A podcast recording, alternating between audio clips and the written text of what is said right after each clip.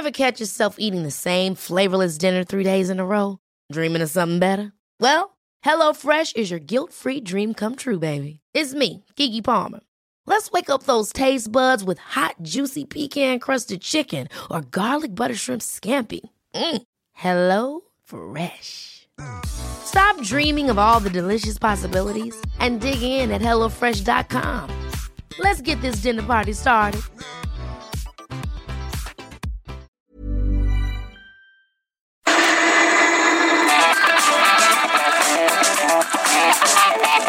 Misma Adela, pero con nueva fórmula y ese estilo único, incluyente, irónico, irreverente y abrasivo. Aquí empieza Me lo dijo Adela. Empezamos. Imagen del día.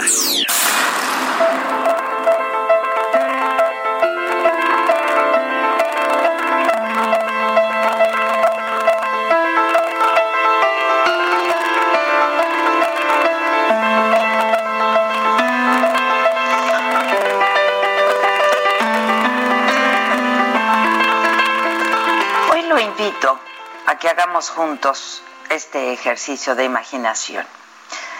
Hoy es 22 de abril y la humanidad, confinada casi en su totalidad, celebramos el Día Internacional de la Madre Tierra. Pareciera que el planeta nos ha querido mandar un mensaje, que le demos un respiro. Nos pide que actuemos, que hagamos una pausa. El año pasado los incendios forestales en Australia arrastraron con más de 10 millones de hectáreas y flora y fauna local y dejaron los mayores registros de calor en el planeta. Las llamas diezmaron la tierra, dijeron aborígenes australianos. Desde diciembre, una plaga de langostas destruye Kenia, la peor invasión en 70 años, que está a punto de desencadenar una crisis alimentaria de más de 20 millones de personas. Miles de langostas se han extendido a gran parte del continente y el cuerno de África y ya han devastado pasturas y cultivos en Somalia, en Etiopía y avanzan por Sudán del Sur, Djibouti, Uganda y Tanzania. Al principio, los aldeanos pensaban que era una inofensiva, oscura y densa mancha en el cielo, pero vino la aterradora confirmación de que las langostas habían llegado. Intentaron asustarlas con palos, con trapos, con el ruido de ollas de metal, todo fue inútil. La profecía bíblica se cumplía. Ahora nos enfrentamos a la pandemia sanitaria mundial desatada por el coronavirus COVID-19 que ha paralizado al planeta y mantiene en sus casas a más de media humanidad con un alto costo económico y social. Todo esto tiene una fuerte relación con la salud de nuestro ecosistema. El cambio climático y los provocados por el hombre en la naturaleza que pe- perturban la biodiversidad, como la deforestación, el cambio de uso del suelo, la producción agrícola y ganadera intensiva o el comercio ilegal de animales silvestres pueden aumentar el contacto y la transmisión de enfermedades infecciosas de animales a humanos. Fábricas cerradas, autopistas vacías, calles desérticas son imágenes que hoy se replican en todo el planeta a medida que la pandemia del COVID avanza de manera desmedida. La sorpresiva suspensión de las actividades humanas tiene paradójicamente un gran beneficiado, es el planeta. La reducción de desplazamientos en autos, en trenes, en barcos, en aviones, la baja en la producción industrial y el consumo se traduce en la reducción de las emisiones de gases de efecto invernadero, menos contaminación, aguas más limpias y cielos más claros. Desde China hasta Venecia, Barcelona o Madrid, estos son algunos de los efectos secundarios positivos de esta crisis sanitaria del COVID-19. Irónicamente, le ha dado un respiro al planeta Tierra. El ruido antropogénico, que son las vibraciones que los humanos producimos a diario en la Tierra, bajó hasta casi un 40% en estos días de aislamiento. Animales salvajes recorren las calles vacías de ciudades que están confinadas. Las redes sociales muestran imágenes en las que vemos animales paseando en el deshabitado espacio urbano. En la ciudad japonesa de Nara, los ciervos corren por las calles libres de los habituales turistas, mientras que en Oakland, en la bahía de San Francisco, se han visto pavos salvajes que andan por ahí curioseando en una escuela. En Barcelona, los jabalíes recorren el deshabitado centro de la ciudad en busca de comida. Los expertos aseguran que en los próximos días podrían verse zorros y algunas especies raras de aves. Esta crisis es una oportunidad para modificar hábitos y asegurar un futuro digno a nuestra especie y sobre todo a nuestra relación con el planeta. Hagamos pues este ejercicio de imaginación. Hoy nuestro objetivo inmediato es sin duda evitar la propagación del COVID-19. El futuro del planeta debe ser nuestra siguiente tarea. Difíciles momentos para pensar en el futuro pero como dijo Martin Luther King, si supiera que el mundo acaba mañana, aún hoy plantaría un árbol.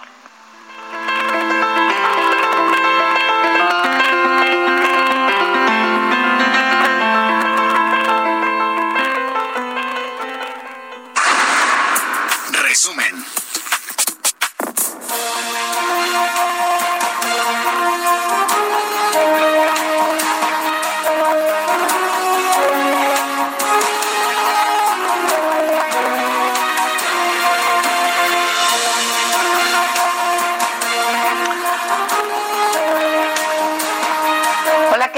Muy buen día. Los saludamos con mucho gusto hoy que es miércoles, que es 22 de abril y estamos contentos.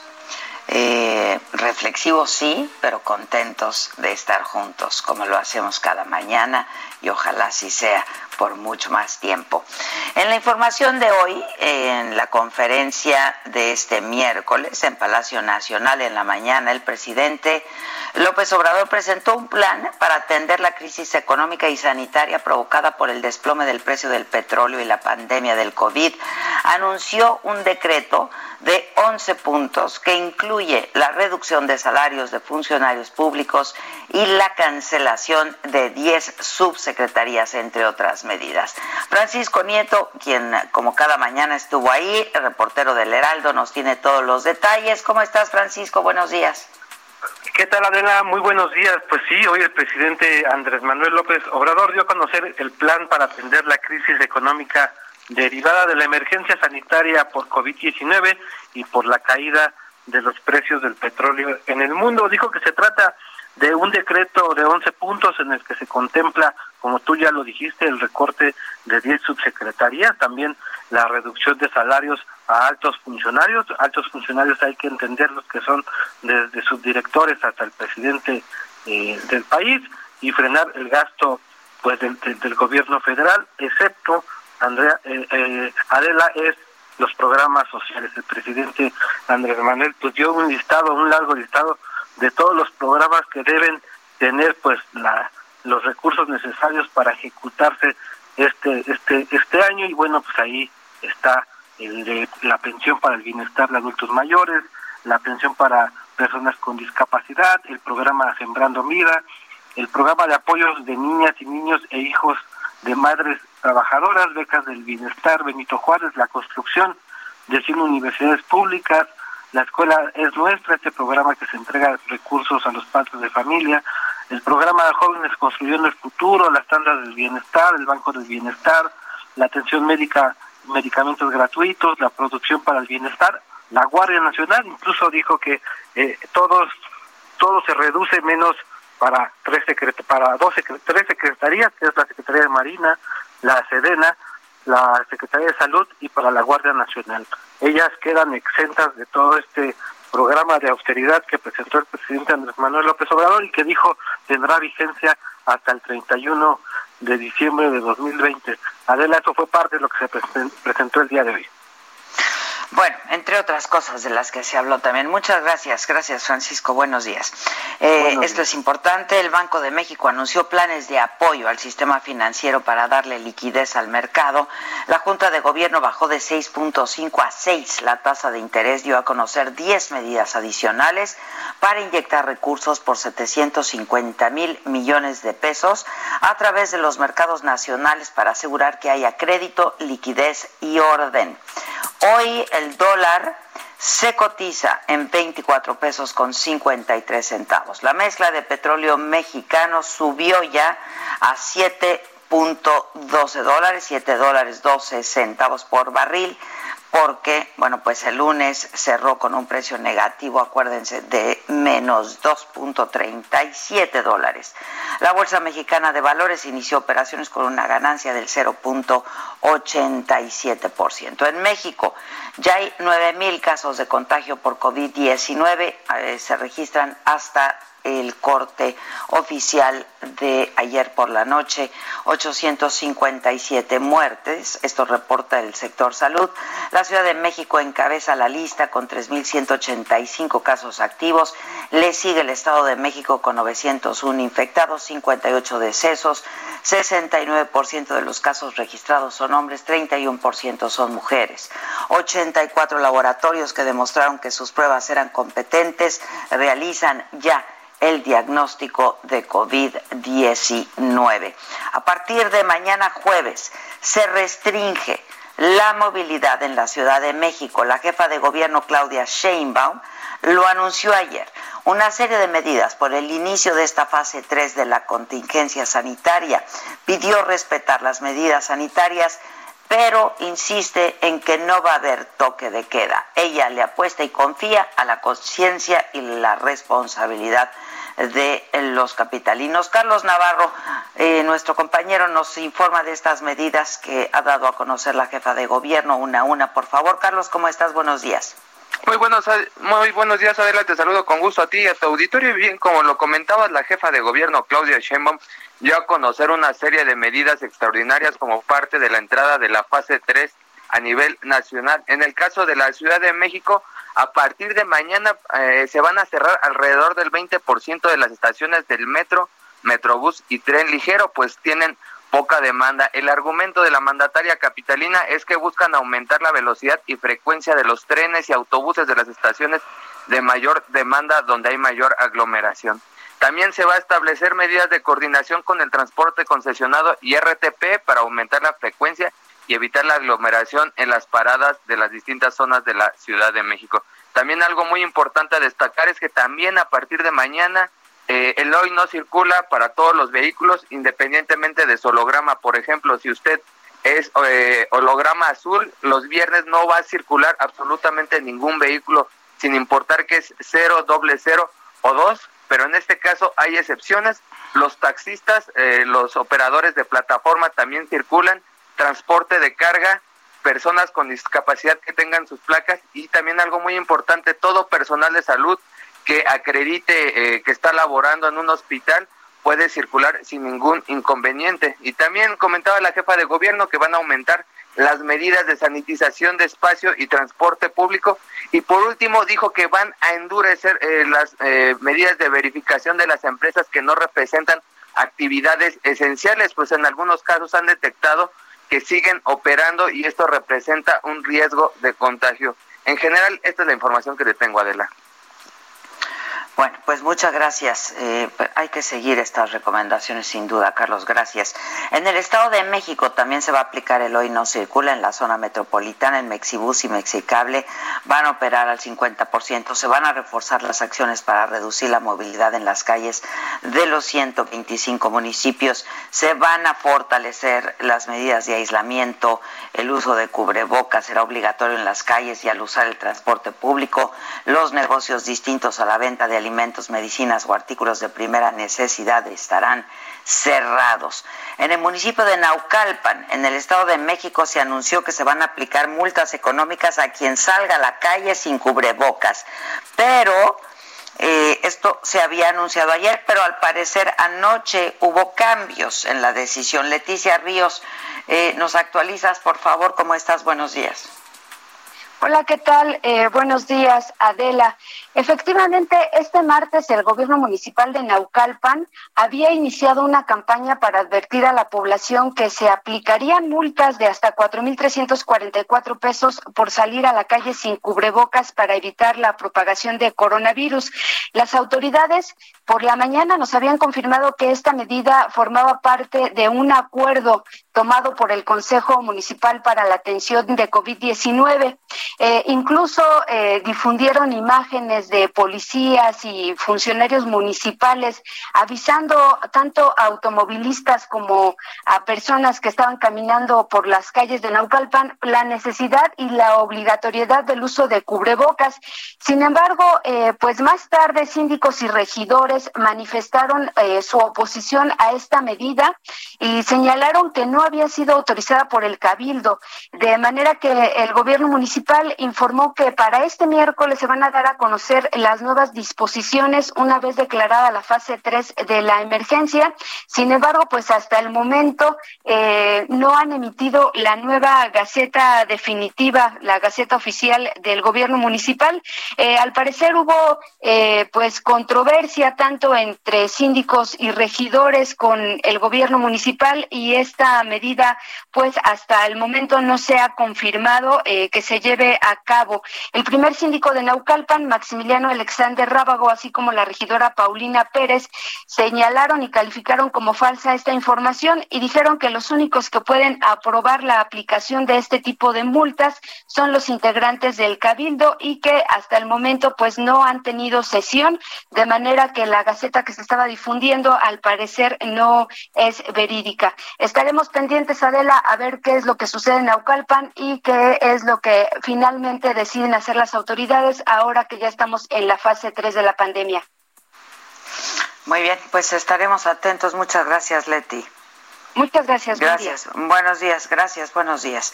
Em, en La Paz, en Baja California Sur, a partir de hoy queda instituido por parte del Consejo Municipal de Protección Civil un toque de queda vehicular. Y en el escenario internacional, el presidente Donald Trump anunció, ya sabes, a través del Twitter, que hoy va a firmar el decreto para bloquear temporalmente la inmigración en el país, una medida con la que pretende proteger a los trabajadores estadounidenses en plena crisis por el COVID. Está previsto que dure dos meses, 60 días. No va a afectar a las visas de trabajo temporal, sino a las green cards, que es el permiso de residencia permanente.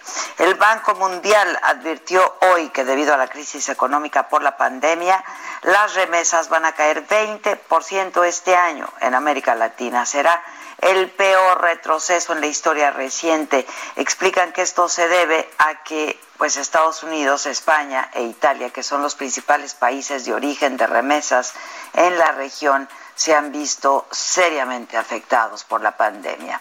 Autoridades alemanas anunciaron los primeros ensayos clínicos de una vacuna contra el nuevo coronavirus desarrollada por los laboratorios BioNTech y Pfizer. La aprobación fue resultado de una cuidadosa evaluación del riesgo y beneficio de la vacuna. Esto fue lo que dijo el órgano regulador del país. Se trata del cuarto ensayo en el hombre a nivel mundial una vacuna contra el COVID-19. Estas pruebas se van a llevar a cabo en una primera etapa en 200 voluntarios sanos de 18 a 55 años de edad. España informó que hoy puede diagnosticar, tratar y aislar correctamente los casos por COVID-19. El Centro de Emergencias y Alertas Sanitarias consideró que las medidas para frenar el brote pueden reducirse paulatinamente y a partir de lunes los menores de 14 años van a poder acompañar a un adulto al banco o al supermercado a partir de lunes. La cifra de contagios en España por COVID supera los 208 mil casos y casi 22 mil defunciones.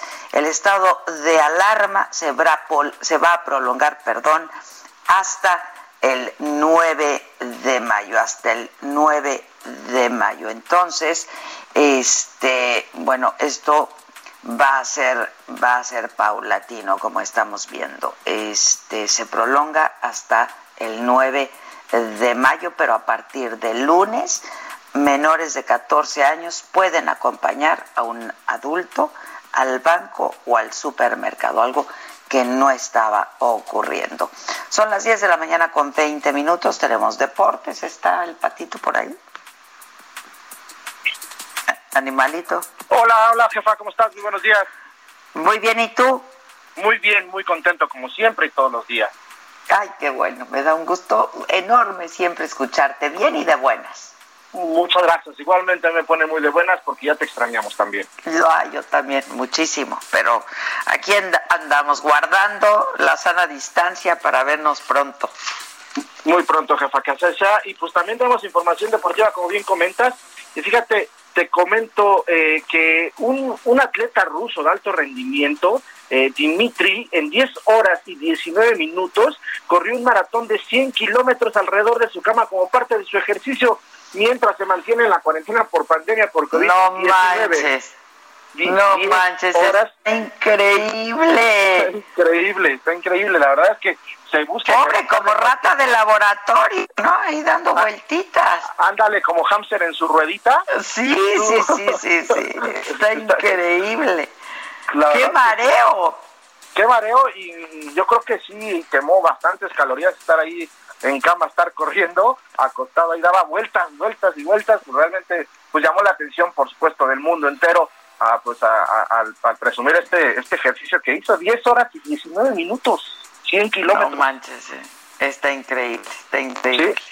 Y es que y es que Dimitri, este ruso, va a participar en el maratón de sables, una carrera por etapas que exige correr 250 kilómetros durante siete días en el desierto del Sahara marroquí.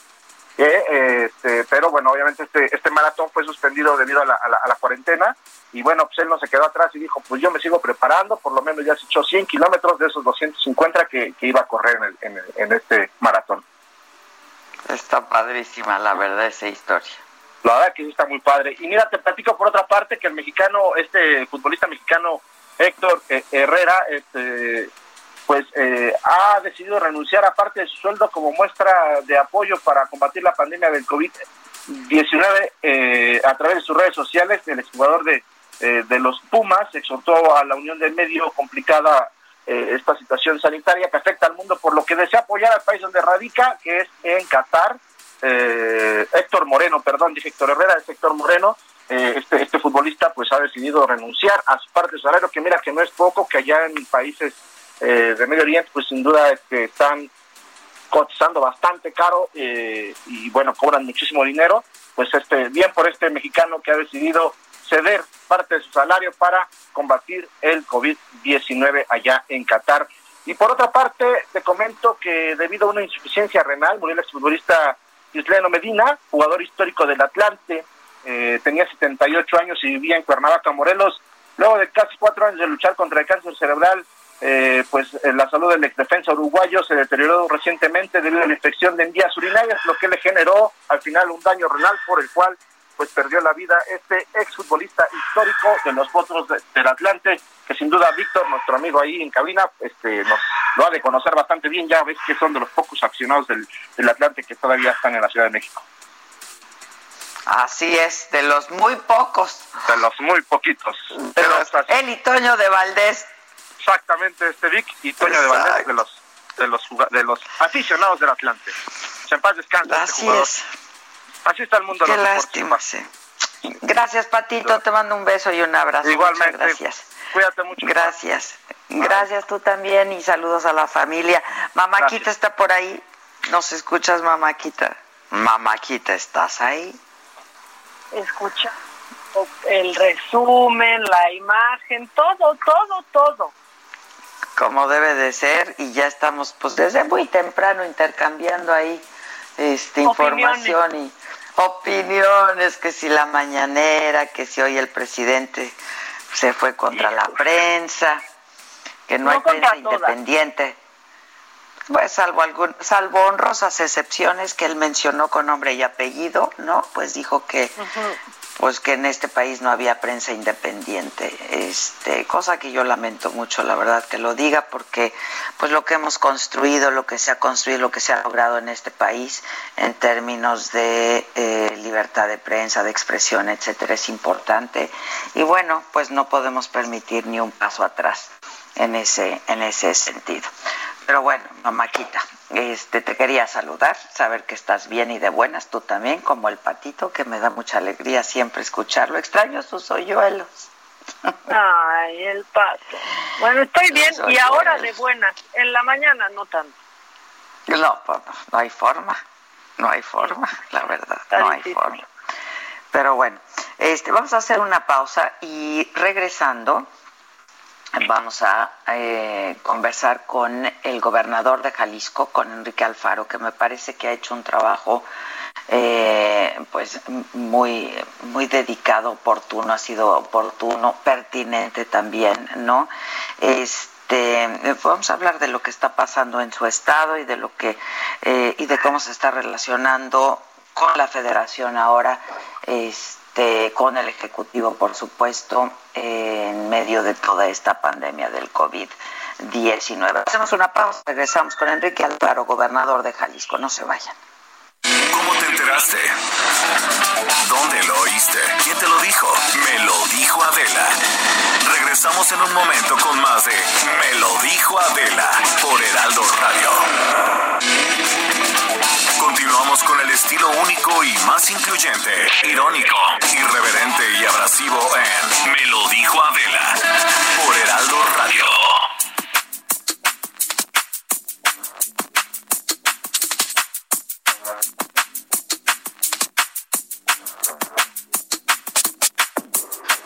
Bueno, estamos de regreso a punto de las 10 y media de la mañana de este miércoles 22 de abril. Y tal y como lo adelantamos, eh, ya tenemos en la línea telefónica a Enrique Alfaro, gobernador de Jalisco. Gobernador, ¿cómo estás? Me da gusto saludarte. El gusto mío, Adela. Eh, buenas tardes. Pues días todavía. Oye, este, aunque entiendo que ya se, se, pierde toda la noción del tiempo. Antes que cualquier otra cosa, ¿cómo estás? ¿Cómo están tus colaboradores, tu equipo de trabajo, tu familia, etcétera? Bien, Adela. Eh, la verdad es que han sido días difíciles eh, una prueba, un reto como gobierno enorme para todos, eh, pero estamos con ánimo, estamos eh, con salud, desde, y trabajando muy fuerte. Gracias por preguntar, espero que también contigo todos bien. Afortunadamente, afortunadamente y haciendo lo que se tiene que hacer, que es quedarse, pues quedarse en casa en primera instancia. Gobernador, ¿cómo, Cuéntanos cómo, cómo ha sido pasando y cómo han ido transitando estas etapas. Ahora ya estamos en fase 3, pero en realidad tú y eh, el gobierno que encabezas eh, entraron en esta fase, digamos que pues, adelantándose a los demás junto con otros gobiernos estatales, ¿no? Sí, ha sido eh, difícil tener que ir tomando decisiones, digamos, aisladas. De forma anticipada lo que ha estado estableciendo la federación. La verdad es que nosotros consideramos que eh, las decisiones que hemos tomado han sido correctas, actuamos a tiempo, eh, siempre hemos puesto eh, la vida y la salud de los jaliscienses como la prioridad en la que hay que concentrarnos.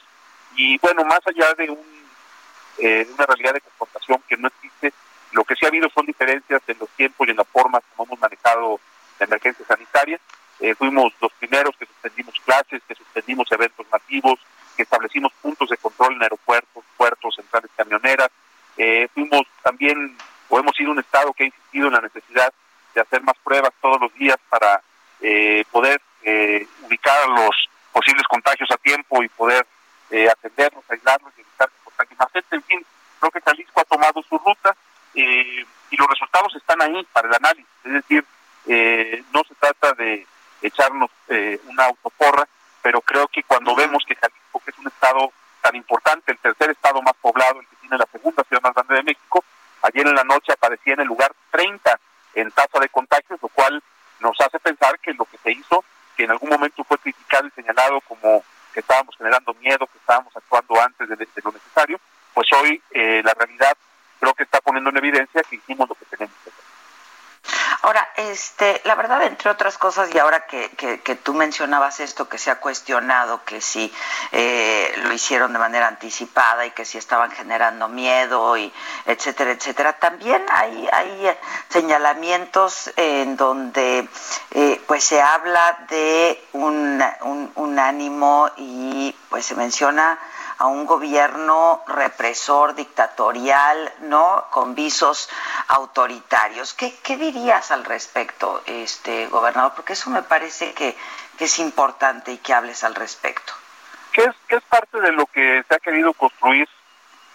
Ya te imaginarás quiénes este, han buscado generar eh, esta idea después de que esta semana anunciamos que las medidas de aislamiento social en Jalisco tienen carácter de obligatorias. Lo que nosotros decidimos es que no es justo que haya personas que estén cumpliendo con su responsabilidad ciudadana y que haya otros que simplemente no entiendan el mensaje y que pongan en riesgo la vida y la salud de los de todos los jaliscienses. Entonces, lo que estamos haciendo es simplemente decir las medidas de aislamiento son obligatorias, las tenemos que acatar todos eh, y lo que ha habido por parte del pueblo de Jalisco es una extraordinaria respuesta de la. Yo ahorita vengo circulando porque fuimos a entregar, eh, a revisar, perdón, las obras del Hospital Angeliaño, que es parte de nuestro programa de reconversión hospitalaria, y aproveché para fijarme primero que la circulación de personas en la calle bajó notablemente, y segundo, que el compromiso de la gente de si están en la calle usar cubrebocas es prácticamente eh, generalizado, es decir, yo te diría que he visto a una persona en todo mi recorrido que no trae cubrebocas. Entonces, lo que estamos diciendo no es que el gobierno de quiera perseguir a la gente en la calle con los policías, no. Lo que estamos tratando de decir es que si hay alguien que no entienda su responsabilidad, pues nosotros como gobierno tenemos que recordárselo. No hay ni ánimo recaudatorio ni ánimo de persecución, pero en Jalisco hay gobierno, hay autoridad, la autoridad está para hacer valer que los principios de aplicación general verdaderamente se. Ahora, dime algo, dime algo, gobernador. Ayer se anuncia la fase 3, pero dicen eh, que cada gobierno de cada estado no tiene obligación de buscar mecanismos para hacer que se cumplan estas disposiciones. A mí me parece esto muy ambiguo. Eh, no sé qué piensas al respecto. Pues sí, que sería, coincido contigo, lo ideal sería... O sea, pues hay que cada quien se haga bolas, ¿no? Es que, es que lo ideal hubiera sido, Adela, creo yo, hubiera habido eh, un lineamiento general perfectamente claro y diría además consensado eh, con todos los estados de la República para poder estar todos en la misma sintonía. Entonces, este, no se dio esta realidad, tuvimos que actuar cada quien por nuestra cuenta, no solamente en términos de lineamientos generales, también tengo que decirlo en términos de recursos, es decir, hoy nos estamos rascando cada quien con nuestras propias uñas, eh, con los recursos que tenemos, con lo que disponemos, estamos saliéndole adelante y creo que hasta ahora vamos bien, pero sí, eh, lo deseable, lo ideal hubiera sido pues una mucho mayor coordinación, no tiene caso ver para atrás, creo que hay que ver hacia adelante y reiterarle al presidente de México que ojalá y si el ánimo eh, que prevalece en este momento es de diálogo respetuoso, eh, de buscar una unidad eh, basada en una cooperación y en un respeto mutuo, nosotros estamos listos para aportar nuestro granito de arena. Jalisco está haciendo bien las cosas para la fiesta. Ahorita simplemente que estábamos revisando los números de nuestra infraestructura hospitalaria y del programa de reconversión, veíamos los datos, por ejemplo, en la Ciudad de México ya de una enorme cantidad de hospitales que están ya totalmente saturados, que ya no tienen cupo. Aquí la programación que nosotros hicimos nos permite que hoy estemos apenas al 12% de la capacidad de atención médica que tenemos para la primera etapa, solo para la primera etapa. Entonces, eh, lo que se hizo en Jalisco me parece que se hizo de manera bien planificada. Eh, hemos tenido que tomar medidas difíciles, algunas que son materia de debate y de discusión, pero creo que al final eh, lo importante es que no en un ánimo, insisto, de confrontación, pero sí de que no nos podemos quedar esperando en Jalisco a que un funcionario en un escritorio en la Ciudad de México nos diga lo que tenemos o no tenemos que hacer. Nosotros decidimos involucrar, por ejemplo, a la Universidad de Guadalajara, la segunda universidad más importante de México, para que su comunidad científica, investigadores y académicos, nos ayudaran a desarrollar todo un modelo de trabajo que es el que estamos aplicando. Es decir, no se ha hecho aquí nada a partir de las ocurrencias de un gobernante, se ha hecho eh, un trabajo planificado, organizado y que los resultados parecen demostrar. No estoy cantando victoria, estamos por entrar a la parte más crítica, pero hasta ahora los resultados dicen que estamos en camino correcto. Ahora, dime algo, de pronto pues, eh, pues, a ustedes les toca y pues eso es el trabajo de, de, quien gobierna, tomar medidas que son poco populares, ¿no? Y tomar decisiones que son poco populares. ¿Cómo has visto y qué retroalimentación tienes eh, pues de los jaliscienses, que en realidad pues es lo que, lo que debe importarte? Yo creo que la verdad, al final de cuentas, es, eh, termina por imponerse. La gente sabe que estamos haciendo lo correcto yo no estoy tomando decisiones en un cálculo político o pensando en las encuestas, estoy pensando en cómo lo hacemos para salvar vidas. Y al final eso terminará eh, por permitirnos eh, tener la tranquilidad de haber actuado eh, con seriedad y yo estoy seguro que la gente lo, lo sabrá valorar. Lo que te puedo decir es que la convocatoria que hemos hecho en todo el mes que llevamos ya enfrentando esta crisis sanitaria ha tenido eh, por parte de la gente un enorme respaldo a la convocatoria que desde el gobierno de Jalisco se ha hecho, tanto eh, para cumplir las medidas eh, de carácter sanitario como, por ejemplo, para que los empresarios y el sector social sean solidarios y nos ayuden a generar los, los instrumentos y tener los insumos para poder atender no solamente a la población que está o que está que adquirió el virus, sino también para poder ir a apoyar a quienes menos tienen, porque el efecto colateral de las medidas de aislamiento más, más drástico, más grave, pues es el del empobrecimiento de personas que viven al día y que tienen que ver cómo mantener a sus familias. Afortunadamente, esa es la otra pandemia, ¿no? Claro, ese, es, la otra el otro frente. Entonces, ahí eh, lo que yo he visto es que el cierre de filas de la sociedad caliciense ha sido de veras impresionante. Dentro de todo lo malo que estamos viviendo, yo veo hoy un Jalisco muy unido, con un amplio respaldo al gobierno como el conductor de la estrategia, pero sobre todo a ciudadanos que a pesar de la dificultad entienden pues que el aislamiento y que las medidas que estamos tomando no son por gusto, o sea, lo estamos haciendo para cuidar la vida de nuestra gente y yo creo que eh, al final de cuentas el pueblo de Jalisco lo sabrá entender correctamente. Ahora, háblanos de las pruebas, eh, gobernador, y de los insumos que te han estado llegando. Finalmente ya pudiste, tú estabas eh, mucho desde un principio eh, exigiendo que se hicieran pruebas, pruebas, pruebas. Este, y otra vez, pues no caprichosa, ¿no? Este, pero pues tuviste que ir posponiendo el asunto de hacer pruebas masivas, digamos, generalizadas. ¿Cómo ve el asunto de las pruebas en este momento?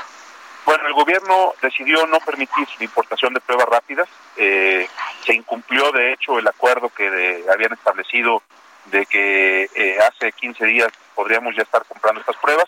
Tuvimos que adaptar nuestro modelo Adela a la aplicación de pruebas de las conocidas o llamadas PCR, que son las pruebas eh, que ha reconocido el INDRE, pero pudimos hacer son las únicas que ha las únicas que han reconocido.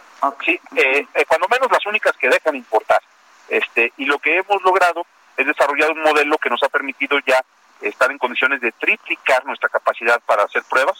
Ya lo echamos a andar esta semana, es decir, aunque nos cerraron una puerta, nosotros abrimos otra. Y entonces las pruebas PCR, aunque son más caras, las reorganizamos para poder aplicarlas a un mayor número de personas. Eso nos ha permitido ya tener resultados en la primera semana de aplicación muy importantes. Simplemente 28 casos que con el modelo eh, pasivo aleatorio que es el modelo Centinela no hubiéramos detectado. En estos primeros días, 28 casos que hoy, al haberlos detectado a tiempo, ya pudimos tratarlos, aislarlos y evitar que contagien más personas. Algunos de ellos, por ejemplo, en uno de nuestros reclusorios. Imagínate si no hubiéramos hecho estas pruebas que hoy estamos haciendo de manera generalizada. Claro, en lo que se nos hubiera generado. Entonces, adicionalmente al trabajo que estamos haciendo para hacer muestreo masivo, el haber desarrollado este modelo que hemos denominado Radar Jalisco, que nos ayudó a construirlo en la Universidad de Guadalajara, nos está permitiendo, entre otras cosas, poder hacer eh, muestras periódicas a todo nuestro personal médico que está en contacto con pacientes de COVID, que es un reclamo, me parece, elemental de la comunidad médica, que cuando menos los estemos evaluando. Entonces, el modelo va bien, pudo haber sido más fácil, pudo haber sido antes, pero bueno, pues nos cerraron las puertas por razones que sigo sin entender. Hoy lo que Jalisco está haciendo es ya el triple de pruebas de las que teníamos, estamos detectando más casos, estamos eh, generando información muy valiosa para todo lo que es el seguimiento seguimiento epidemiológico y lo que vamos a lograr, Adela, es que en esta fase que es la más crítica, la de contagios de manera más acelerada, tengamos una visión, un panorama mucho más completo de en dónde estamos parados. Es que mira, eh, gobernador, si tú ves una tabla de la cantidad de pruebas que está haciendo, que están haciendo los distintos países en relación a millón, a, la población, ¿no? Eh, pues, México es el país que menos pruebas está aplicando y yo no acabo de es absurdo, no acabo de entender los motivos que que, mueve al gobierno. Oye, ni tú ni yo somos epidemiólogos ni científicos, adelante pero ese es el no, no, Es decir, si aplicas más pruebas, pues evidentemente vas a tener un muestreo mucho más, amplio. Detecciones, claro, claro, Exacto. Pero bueno, ha sido, ese ha sido tal vez el, el punto más debatido y que más nos ha alejado de la posición del gobierno federal. Sigo sin entenderlo, pero pues ya, no quiero polemizar, nosotros ya encontramos cómo resolverlo y va caminando bien. Ahora, eh, ¿cómo te estás relacionando con el Ejecutivo? Entiendo que han habido este, pues, algunos encuentros virtuales con eh, la Secretaría de Gobernación, en fin, etcétera. Y ustedes, a su vez, algunos gobernadores se están reuniendo otra vez de manera virtual. Tú con los miembros del Consejo Estatal de Seguridad. ¿Cómo, cómo, está funcionando todo esto? Pues mira, la verdad es que con el sector salud y con los encargados de, la, de atender la epidemia a nivel nacional, la comunicación es cero. No han tenido ni siquiera la atención de hacer una llamada en todo este proceso. Yo busqué, por supuesto, establecer contacto con ellos, no tuve respuesta, eh, pero afortunadamente eh, con la incorporación de Marcelo Ebrard a la mesa del gobierno federal, pues hemos abierto un canal de comunicación efectivo. Marcelo es una gente a la que conozco hace mucho tiempo eh, y un político serio. Este, que bueno, pues entiende, pero... Sí, sí, sí, sí, por supuesto que le entiende y la verdad es que aunque eh, nosotros seguimos tomando nuestras decisiones en la ruta del plan que definimos desde un principio. Sí, creo que se reactivó la comunicación y creo que al final de cuentas eso es positivo. Yo insisto, al presidente de México, pues lo que tenemos que decirle es que cuenta con nosotros, pero que lo único que esperamos eh, es que pueda haber un diálogo, insisto, respetuoso de ida y vuelta, eh, en el que se escuche lo que estamos viendo desde los estados y que podamos, a final de cuentas, tomar decisiones de manera consensada lo cual yo creo que es algo que le ha hecho mucha falta al país. Este, híjoles, pues ojalá que se transiten estos próximos días. Si vienen los días más difíciles, este, ¿cómo lo estás viendo tú en, en, en el estado? Este, y no sé qué otra, qué, otras medidas, a, qué otras medidas te vas a ir adelantando, gobernador. No, en realidad, Adela, creo que hoy eh, la ruta que está siguiendo Jalisco está definida, va caminando bien, los resultados son buenos no vamos a, eh, a modificar en este momento el plan que trazamos, creo que está dando los resultados que esperábamos.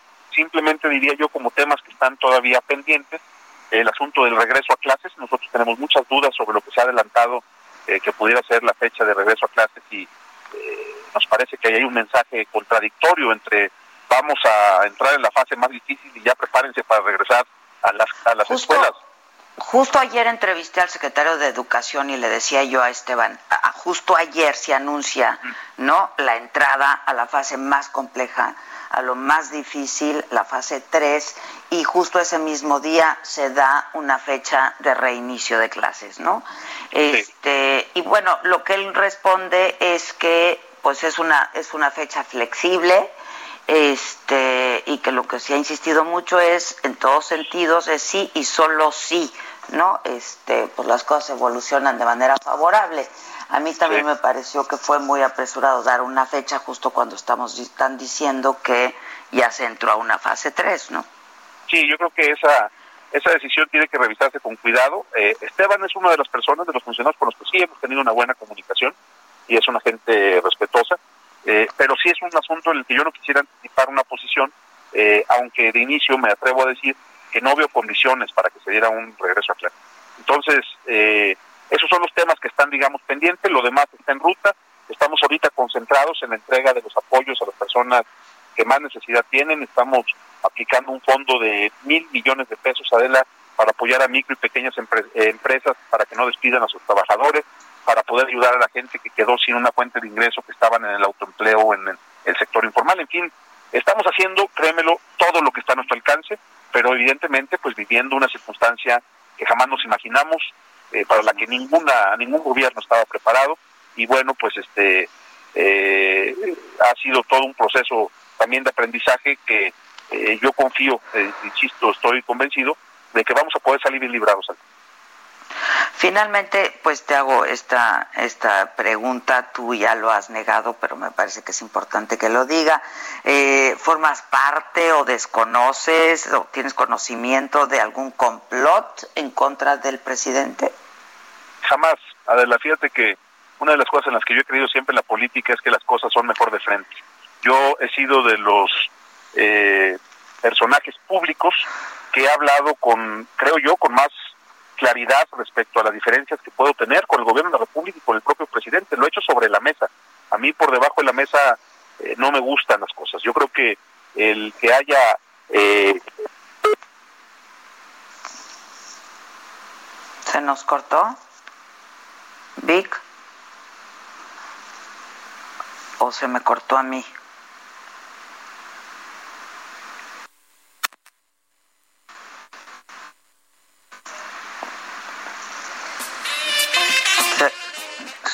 A él, ¿verdad? Sí, se, se cortó, se le cortó a él. Perdón, Adela, ahora sí, ahora sí pareció un complot. Sí, yo dije. ¿En, qué pregunta? No, yo dije ahí no la podemos dejar. no, la verdad es que la verdad es que con, con el presidente puede haber diferencias en algunos temas, pero son siempre sobre la mesa y públicas. Es decir, eh, el tener un punto de vista distinto al presidente de México no significa ser su enemigo. Creo que debería ser de eh, parte de la normalidad democrática de este país. Eh, jamás me prestaría a hacer un complot contra el presidente. Creo que eso sería una eh, terrible equivocación. Eh, yo lo que espero es que siempre haya la posibilidad de poner sobre la mesa nuestro punto de vista, de que se entienda que a mí me toca defender los intereses del Estado que gobierno, que nos sentimos muy orgullosos de ser parte de esta nación y que eh, espero con el presidente con quien tengo una relación de muchos años, yo diría incluso en muchos momentos de amistad, espero podamos eh, recomponer los términos del diálogo eh, por el bien de Jalisco y por el bien de México. Yo insisto en que en un momento como el que vive el país, eh, la discusión de los temas públicos de manera abierta es fundamental para poder tener resultados que le sirvan a todas las partes. Yo seguiré impulsando la idea de que pueda haber un ejercicio de diálogo y la construcción de un gran acuerdo nacional, pero no de discurso, Adela, no para la foto, un acuerdo que tenga como soporte eh, principal la voluntad de las partes para tratarlo siempre con respeto de ida y vuelta. Pues ojalá que sí, así sea, ¿no? Porque este país lo necesita ahora más que nunca. Oye, eh, cuando me decías tú, ya finalmente te pregunto esto, gobernador, que también cada estado se está teniendo que rascar con sus propias uñas, ¿se les estaban dando insumos? Eh, ¿Cómo está este acuerdo? Eh, ¿El presupuesto destinado? ¿Qué, ¿Qué está pasando con esto? Nada, absolutamente, Adela. La realidad es que, aunque nos estamos coordinando bien, por ejemplo, con el Seguro Social, el apoyo o más bien el respaldo que ha tenido Jalisco eh, prácticamente es nulo. Nosotros no estamos recibiendo ni recursos adicionales ni herramientas de trabajo eh, enviadas por la Federación.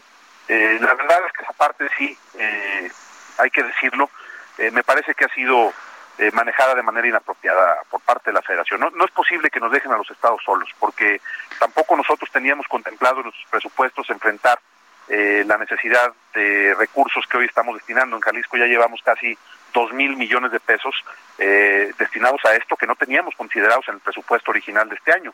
Entonces, pues son de las cosas que precisamente abren el debate sobre el pacto fiscal no es que estemos hablando de un tema que nada tenga que ver con la emergencia sanitaria, ya sabemos que esa es la prioridad ahorita, pero cuando hablamos de la necesidad de revisar el pacto fiscal, pues es precisamente por eso, porque eh, a un Estado que le aporta tanto a la nación, que representa tanto para su economía, no es posible que se le dé un trato como el que se nos ha dado hasta ahora, en el que no tenemos pues eh, una muestra clara de respaldo, de solidaridad, de solidaridad por parte de la Federación. Entonces, serán temas que ya habrá oportunidad de discutir pero sí hasta ahora pues eh, muy poco de respaldo de allá para acá. Bueno, pues eh, también son temas que ya habrá oportunidad de conversar contigo. Te agradezco mucho, gobernador. Suerte en esto, a ti como pues al resto de la República Mexicana y a, y a todos los mexicanos que hagamos lo que nos toca, ¿no? Así es, Adela. Te agradezco mucho el espacio. Sabes que con mucho aprecio y respeto te mando un abrazo desde acá. Igualmente, muchas gracias, gobernador. Gracias, Enrique Alfaro. Pues la verdad es que aquí lo hemos dicho, eh, es un, un, líder eh, estatal eh, que ha hecho justamente eso, encauzar, dirigir y encabezar este esfuerzo, ¿no? Y me parece que en estos momentos, pues es, es lo que procede y es lo, lo más importante. Yo tengo que hacer una pausa, creo, ¿verdad, Vic? Hacemos una pausa y regresamos. Este, regresamos con Maca y regresamos con mucho más esta mañana. Así es que no se vayan. Volvemos. Enteraste? ¿Dónde lo oíste? ¿Quién te lo dijo? Me lo dijo Adela. Regresamos en un momento con más de Me lo dijo Adela por Heraldo Radio. Continuamos con el estilo único y más incluyente, irónico, irreverente y abrasivo en Me lo dijo Adela por Heraldo Radio. Amigos del Heraldo Radio, muchas gracias por continuar con nosotros. En este momento van a conocer una super noticia que a todos, a todos nos beneficia. Así es que pongan mucha atención porque ya está aquí Adri Rivera Melo. ¿Cómo estás? Adelante. Muy bien, Moni. Pues estoy muy contenta porque les vengo a hablar de una máscara especial de polietileno que se llama máscara hospitalar, que ha sido utilizada en hospitales de todo el mundo frente al combate contra el coronavirus y de hecho fue la que más se utilizó en Wuhan, China durante la pandemia. Esta máscara es muy similar a la que utilizan los soldadores para trabajar porque te protege mucho más. Evita que lleves las manos a la cara, sobre todo a los ojos. es una máscara más higiénica porque puedes lavarla con agua y con jabón. Y esta máscara hospitalar va a detener las gotículas de saliva que expulsamos cuando tosemos o cuando estornudamos. El diseño de la máscara te permite seguir utilizando la mascarilla habitual para que tengas aún más protección. El doble, claro. Y tengo una super promoción. Ay, a ver, por favor, ya quiero marcar. está escuchando. Si llaman al 800 mil se van a llevar cuatro máscaras hospitalar por la mitad del precio de la mascarilla N95 y en la compra de cuatro máscaras van a estar recibiendo de regalo el kit SOS Protect que contiene un gel bactericida para nuestras manos y un rolón que es buenísimo, es antimicrobiano especial para proteger nuestras vías respiratorias. Muy bien. No salgan de casa. No. Marquen al 800 mil y se los enviamos inmediatamente a su domicilio. ¿En cuánto tiempo llega? Rapidísimo. en un día, ¿no? Más o menos. bueno, pues el chiste es marcar en este momento 800 mil y ahora sí a protegernos, a protegernos con esa máscara que se llama Así es, máscara hospitalar. Muy bien. Pues nuevamente el número y ahora sí nos vamos. 800 mil A llamar. Muchas gracias. Y nosotros continuamos. Que nos mandes el pack no nos interesa. Lo que nos interesa es tu opinión. Mándala a nuestro WhatsApp 5521 53 71 26. En Me lo dijo Adela, te leemos, te escuchamos y te sentimos. Tiquitiquitín, tiquitín.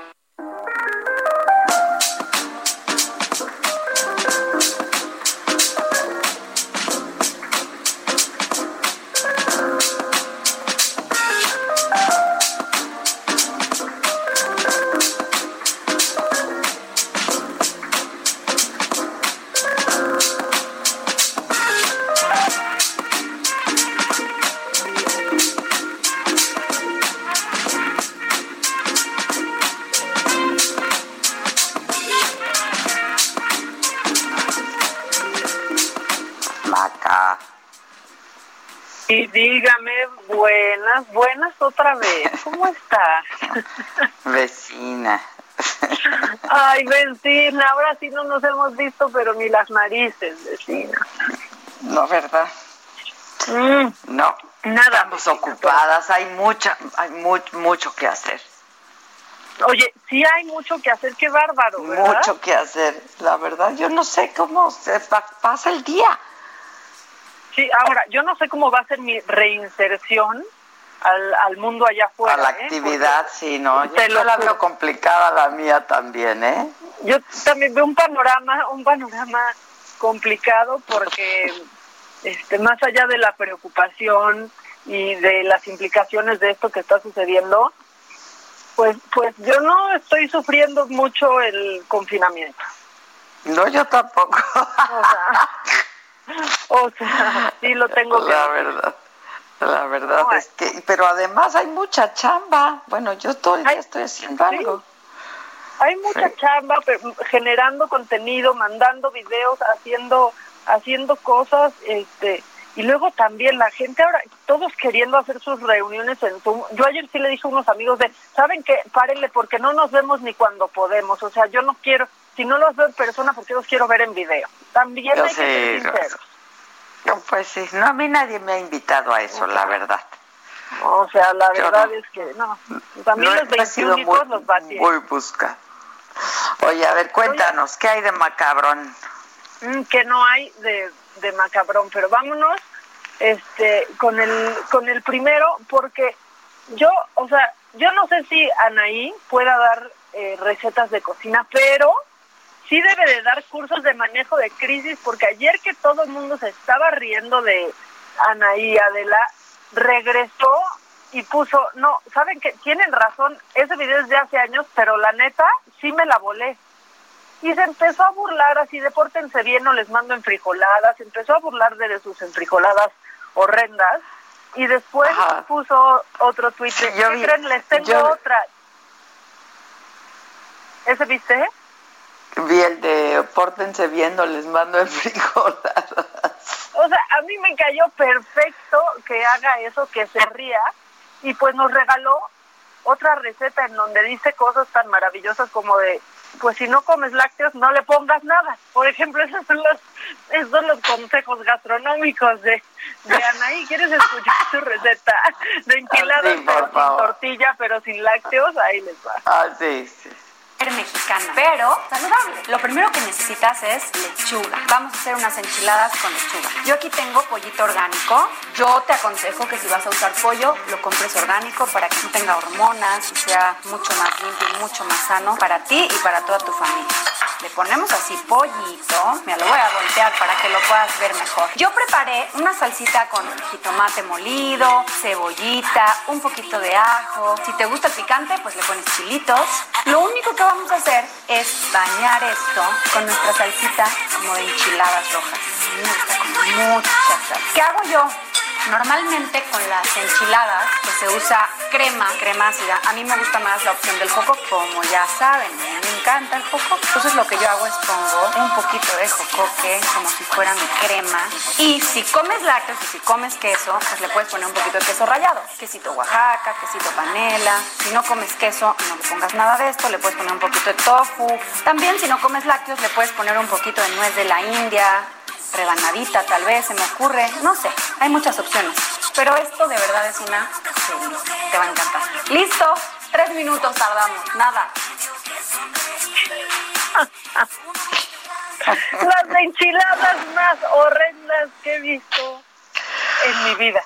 Pero tofi, fu, pero no es de la India, pero jocoque, Dios mío. Pero mejor no tortilla, una lechuga. ¡Mmm, qué delicia! Oye, pero ve qué guapota está. No, a mí me cayó. ¿Y qué cuerpo? Claro, pues sí, la verdad es que sí, pero aparte que ya le haya valido y lo suba y diga, a ver, son de hace años, seguramente debe haber dicho, ¿y yo por qué estaba haciendo estas idiotes? ¿Por qué quise ponerme a cocinar? Y pues ya le da risa y está compartiéndonos este sus recetas, recetas que a la mismísima Chepina Peralta le deberían de dar celo. ¿Tú por qué conoces a Chepina, Maca? Ay, ya no te sé explicar, o sea, es que mira, hay cosas que no sé si está bien o mal saber. No, está precioso, Chepina. Ok.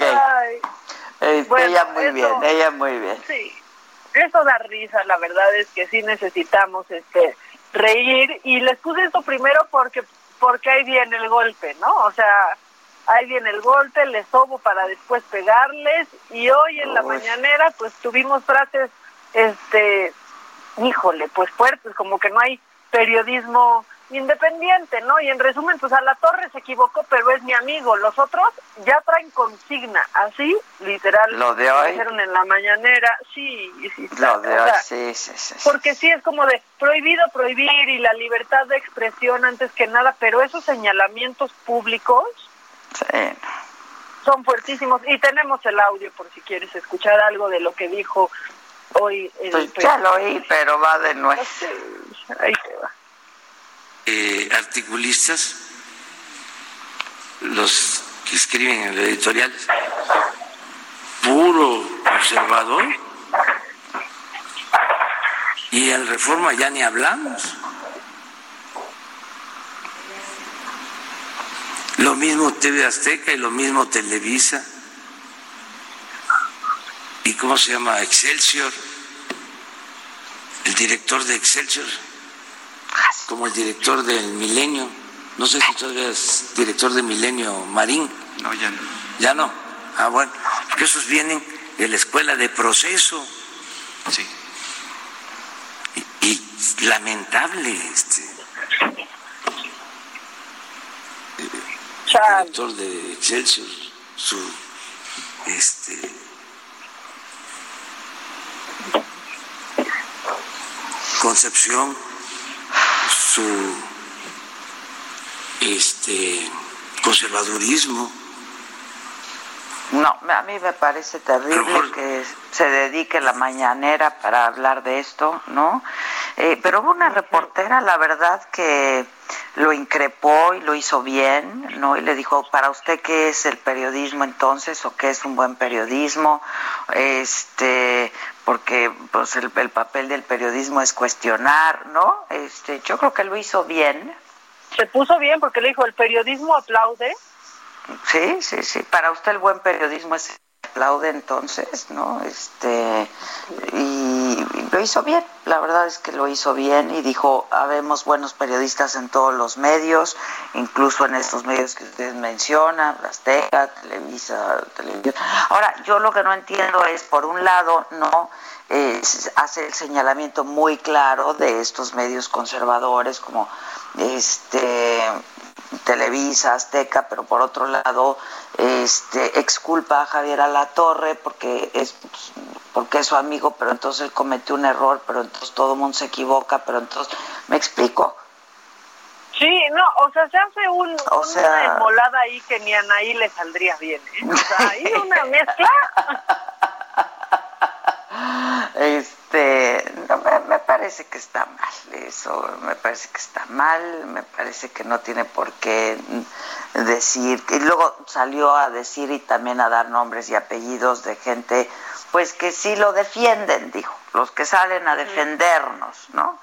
Este, sí, a, no, a, defender como Federico Arreola. Ajá, como Federico Arreola, entre otros, ¿no? Este, yo creo que esto no, no, no, no se trata de eso, no es, este, la prensa tenemos la obligación de señalar, de cuestionar, ¿no? De ponerle luz uh -huh. ahí a los temas que no se están viendo con claridad, este y bueno pues finalmente cada uno de nosotros pues también somos mexicanos también somos eh, ciudadanos y podemos emitir una opinión y somos libres de hacerlo no este eh, en fin me, me, me, preocupa eh no solo me, me parece terrible pero me preocupa me preocupa mucho porque este la libertad de expresión es un tema que a este país le ha costado mucho, que costó muchas muchas vidas, que sigue costando muchas vidas, ¿no? Entonces, este, pues tenemos que defenderlo ahora sí que hasta el último aliento. Pues pero sí, bueno, y a mí sí sabes está, que está a mí me preocupa me preocupa muchísimo, pero el corazón roto que ha de tener Ackerman ahorita que ni una mencioncita mereció.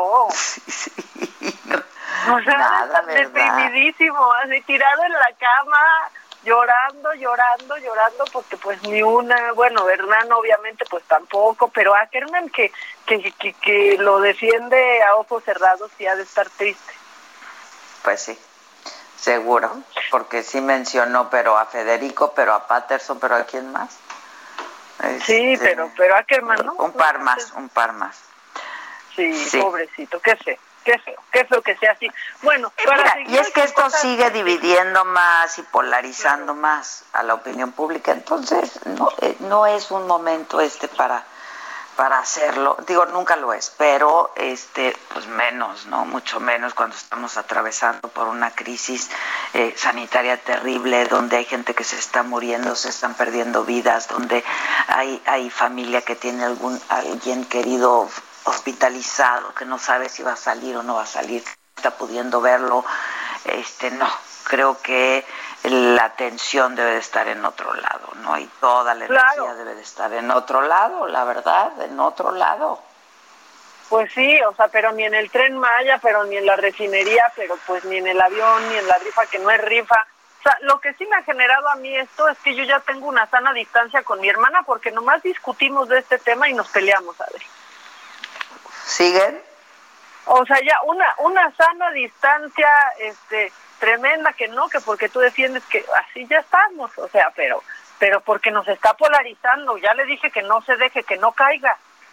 Que no cae, no se dejen manipular, muchachas. Exactamente, que no caiga. Pero no se dejen manipular. Híjole, de verdad. Este, otra cosa macabrón, híjole, macabrón tiene que ser la portada de la revista Quién, perdóname. Ay, sí. Híjole. ¿Qué, o sea, ¿qué les pasa? O sea, es, no la, híjole, ya, estoy asqueada de verdad, o sea, no, no es así, no entienden, no entienden, no es así.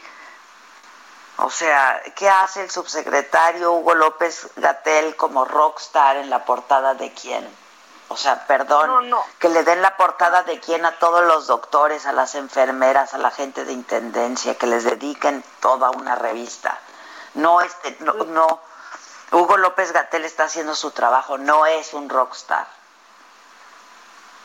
Sí, o sea, esa es la verdad y lo ponen ahí como superhéroe, ya sabes, con No es ningún superhéroe, no es ningún. El, el rockstar inesperado de la 4T, espérense, o sea, es más, estoy segura que hasta a Hugo López Gatel le pudo haber dado oso esta portada.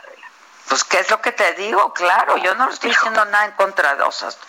Sí, pero no, también no, el para qué se presta, para qué se presta.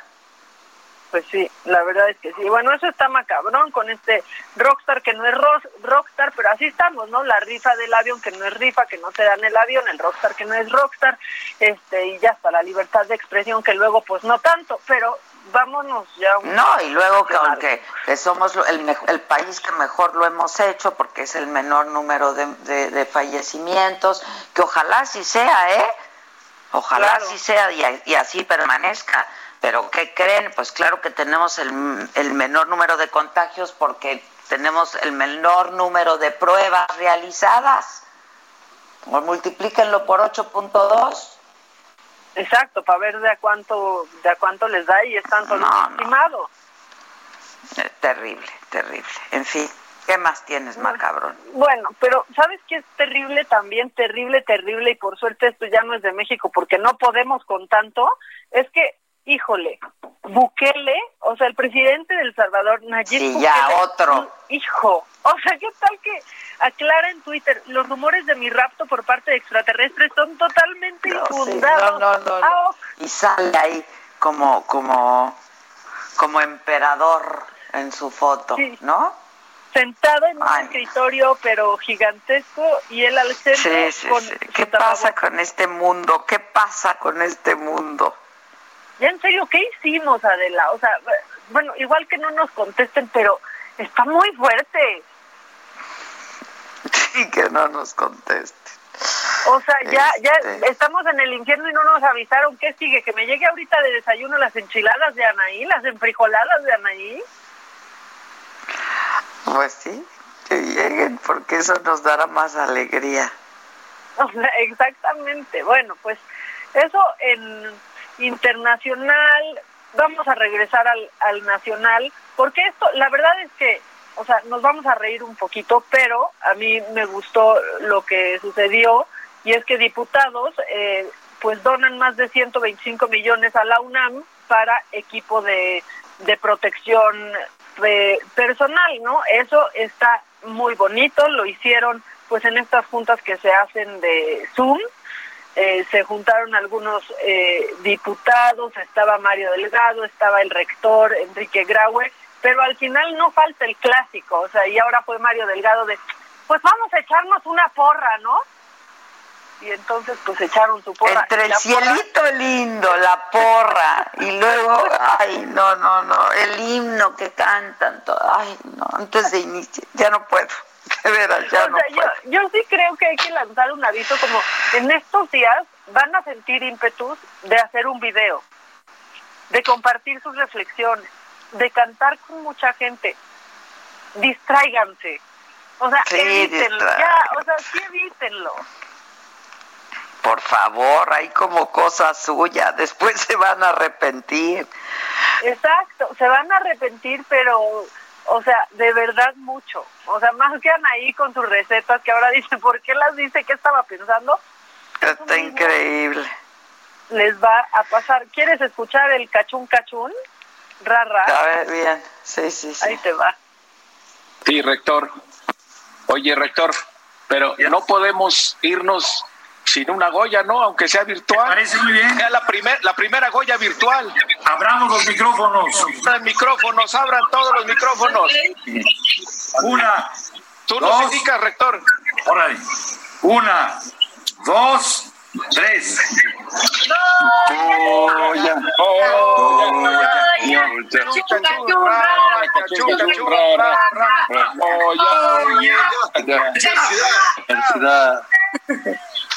Ah, pues, es un, es un Goya, Dios. No, no, no. No, le, le salió re feíto, la verdad, el Goya. Y el Goya es el Goya. No, no, no. Bueno, ya. ¿Qué más? Me estás poniendo de malas, no de buenas. Híjole, bueno, nos podemos reír si quieres, porque tengo otras dos que ponen de malas, pero esta puede ser, esta puede darnos un poco de risa y por lo menos nos vamos a sentir identificados y podremos encontrar algunas palabras para definir lo que está pasando, porque me encontré el COVID diccionario, Adela. Entonces, la Ah, sí, está sí, muy sí, bueno. está muy divertido, ¿eh? Sí, está muy bueno. La verdad está bueno porque incluye adjetivos, trastornos, eh, muchas cosas que todos estamos estamos viviendo y vienen aquí las explicaciones. Entonces, ¿quieres que diga algunos pa- para que se identifique la gente que nos está escuchando? Bien. Por ejemplo, en este yo me identifico muchísimo que es coronoia. Dícese de la sensación causada cuando toses durante esta pandemia. Pulsión que te lleva a ponerte el termómetro varias veces al día. Ajá. ¿Cuántas veces has sufrido coronoia? ¿Cuántas veces al día? Yo, 24. Sí, la verdad es que sí. También tiene otro término que es el sinfinado. Ciudadano medio que ve cómo le van prorrogando, prorrogando, perdón, sin final el encierro en casa. Sí, también, ya también. También está la esperancia, que es la esperanza de que pase esto y las ansias por salir de casa. Sí. Después está también, eh, este me encantó, la normalidad. Palabra antes ignorada y ahora añorada. Añora. Sí, muy añorada es lo que te iba a decir. Entonces, todo está normal, así, muy normalito. No, hoy quisiéramos que todo estuviera muy normalito. Sí, sí, sí, sí. De- después se ha, se ha dado este Que también te, esto que se que llama te toquen el vivir tiempos in- que te toquen vivir tiempos interesantes es una maldición. Queremos no, bueno. volver a la sí, sí, sí, a la normalidad y el aburrimiento. Claro, digo, qué padre que se lo pueda contar a mis nietos, pero ya, ¿no? O sea, por, ya podemos avanzar tantito, seguirles, por favor. Está ¿Vas a tener también- nietos, mamáquita? No, bueno, eso es Ah. siendo hoy ahorita este, un poco optimista, ¿no? O sea, no. Ok, ok, ok. Es que Pero para digamos mí fue una notición. Fue una notición. Fíjate que tengo algo que decirte que ha pasado en este Sí, encierro. Vinieron a arreglar las ventanas y ¿qué crees? No, no es cierto.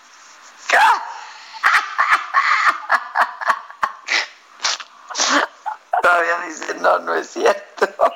No, sí, como si lo tuviera que aclarar. Bueno, también, también se ha dado otra cosa que se llama el balconismo. Híjoles. Salí al balcón a cantar. Claro, claro. No. O sea, en la mayoría de los balcones todos cantando, todos aplaudiendo, todos bailando y tratando de ser feliz, aunque sea por el balcón. Así, la verdad, aunque sea. Pues así está. Está muy largo este COVID diccionario, pero lo Romeo vamos- y Julieta que- se declararon su amor en el balcón, todo lo que no puede pasar en un balcón. de balcón a balcón, o sea, así empiezan las buenas historias, ¿no? Hay muchos, hay muchos términos en este COVID diccionario, pero igual al rato lo publicamos, este, para que pues para, para que se identifiquen y los usen, ¿no? uno de mis favoritos es la prepociencia. Todos saben todo. Exactamente, todos saben absolutamente todos. Son bien prepociencios. Está buenísimo. ¿Qué más? Pues ¿Qué otro hay? Está también eh, la cuarentena. Pues sí, ¿no? Ya, o sea, seguimos en cuarentena. Está, por ejemplo, la Semana Manta, ¿no? Festividad nacional en la que se va a buscar el sofá y manta por el confinamiento. Eh, también está covidiota. Este es, yo creo que el más popular y es el adjetivo que le damos a todos los idiotas que rompen el confinamiento, como el venezolano la semana pasada que a pesar de tener coronavirus con su novia fueron al súper. Exacto. y este es de mis favoritos también epimiedólogo, que parece que lo está diciendo la, la maestra, ¿te acuerdas? Epimedio, epidemio, epimediológico. Bueno, este es epimiedólogo. ¿No? Especialista del salón que sabía antes que nadie lo que se avecinaba y sus consecuencias y solamente infunda temor.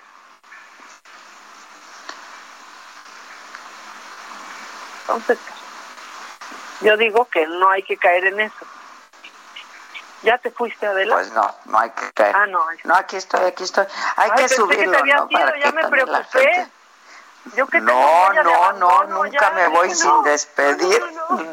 acá estoy, acá estoy.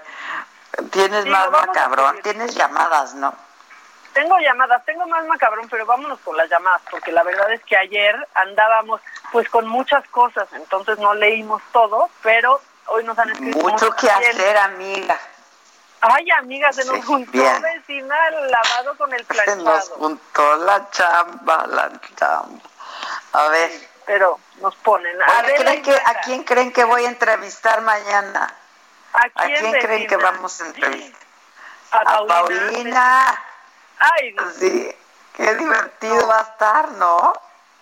El último, adiós, va a estar buenísimo, hay que hacer un karaoke. Va a estar muy divertido, sí hay que decirle. A mí ya no me va a dar pena cantar, oye. No, eso está muy bien, nos está, está haciendo que nos dé valor cantar, incluso perseguir una carrera en la industria. buscar una oportunidad. Hay que buscar la oportunidad, o sea, en serio. Hay que buscar una oportunidad. Hay que subir nuestros videos cantando ya. Punto. Sí, yo ya no. Bueno, o sea, podemos cantar, no se volverá ni la maldita cuarentena. No sé, algo así. Algo así, claro. Yo no canto ni en karaoke, pero ahora ya me voy a atrever. Mira, el chiste ya se ha comprobado, no es cantar, es encantar. Sí, absolutamente, ya, lo veo, ya lo veo. No, y para este, muestra, y para muestra, el último, adiós. Bueno, ya no, mañana va a estar muy bien. bueno, este, creo que tenemos que hacer un corte, pero ¿tienes algunas llamadas? Sí, bastante. ¿Te digo ahorita o regresando? Pues dime un par y vamos a corte y volvemos. Perfecto. Eh, me están diciendo, hola Adela y Maca, buen día. Qué bien lo está haciendo el gobernador de Jalisco. Buenos días, espero que se encuentren bien. Les mando mis saludos para las dos y felicidades a todo su equipo. Buen día de la IMACA. Ayer no escuché su escuché su programa por primera vez en mucho tiempo porque, ah, no, que no nos escuchó por primera vez en mucho tiempo, mira, híjole, ojalá que no, pues ya se va a decepcionar hoy otra vez, porque me decepcionó mucho el trato burlón a Paulina Rubio. No soy fan de ella ni me gusta su música, prefiero el buen rock, pero me decepcionó que ustedes dos le dedicaron cerca de 40 minutos a reírse de su transmisión. Ay. Ay. Ay, pues yo pretendo reírme con ella mañana también de eso. Exacto, y hasta le vamos a decir que cante, que cante. Sí, claro, claro. O lo que sea que haga. No, que no se enoje, que no se enoje. Eh, buenos días, que tengan un gran miércoles eh, muchas bendiciones. Tenía que ser él como si tuvieran para porras, qué chistositos. Y no, hombre, viva la algarabía, guácate la fuchi. Ah, bueno, no, no crean que estoy leyendo mal, así estaba ese mensaje. Saludos, gracias por mantenerme informada, me hacen el día. Adela y Maca, buenos días, me encanta escucharlas. La entrevista con el gobernador de Jalisco, excelente, por favor oriéntenme. ¿Dónde denunció a vecinos que hacen fiestas, no siguen indicaciones de las autoridades? ¿Es posible que sean amonestados? Bueno, si está en la Ciudad de México puede hablar al 911 e irán a personárseles. No les pasa nada, o sea, no los multan aún, eh, pero sí hacen que terminen con la reunión. Pero sí los, los invitan a que, exactamente, a que se vaya cada quien a su casa. A sus casas. Ok, bueno, vamos a hacer una pausa, pues, y volvemos, ¿no? Va. ¿Cómo te enteraste? ¿Dónde lo oíste? ¿Quién te lo dijo? Me lo dijo Adela. Regresamos en un momento con más de Me lo dijo Adela por Heraldo Radio.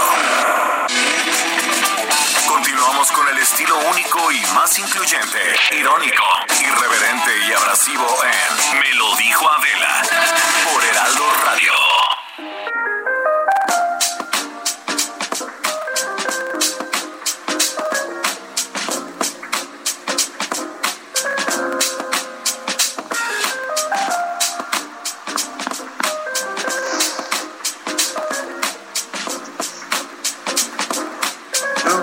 Ya estamos de regreso. Este, y pues ahora vamos a estar leyendo, por supuesto, sus llamadas, sus mensajes, pero ahora tengo en la línea a Beatriz Calles, ella es directora adjunta de Mercedes-Benz Fashion Week México, que tuvo que ser pues cancelado de la manera tradicional como se ha venido haciendo eh, luego de 25 ediciones, creo que ya son. Eh, ¿Cómo estás, Beatriz? ¿Cómo estás?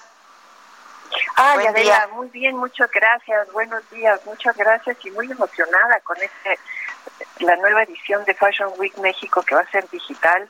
Estamos muy contentos y muy emocionados con este reto.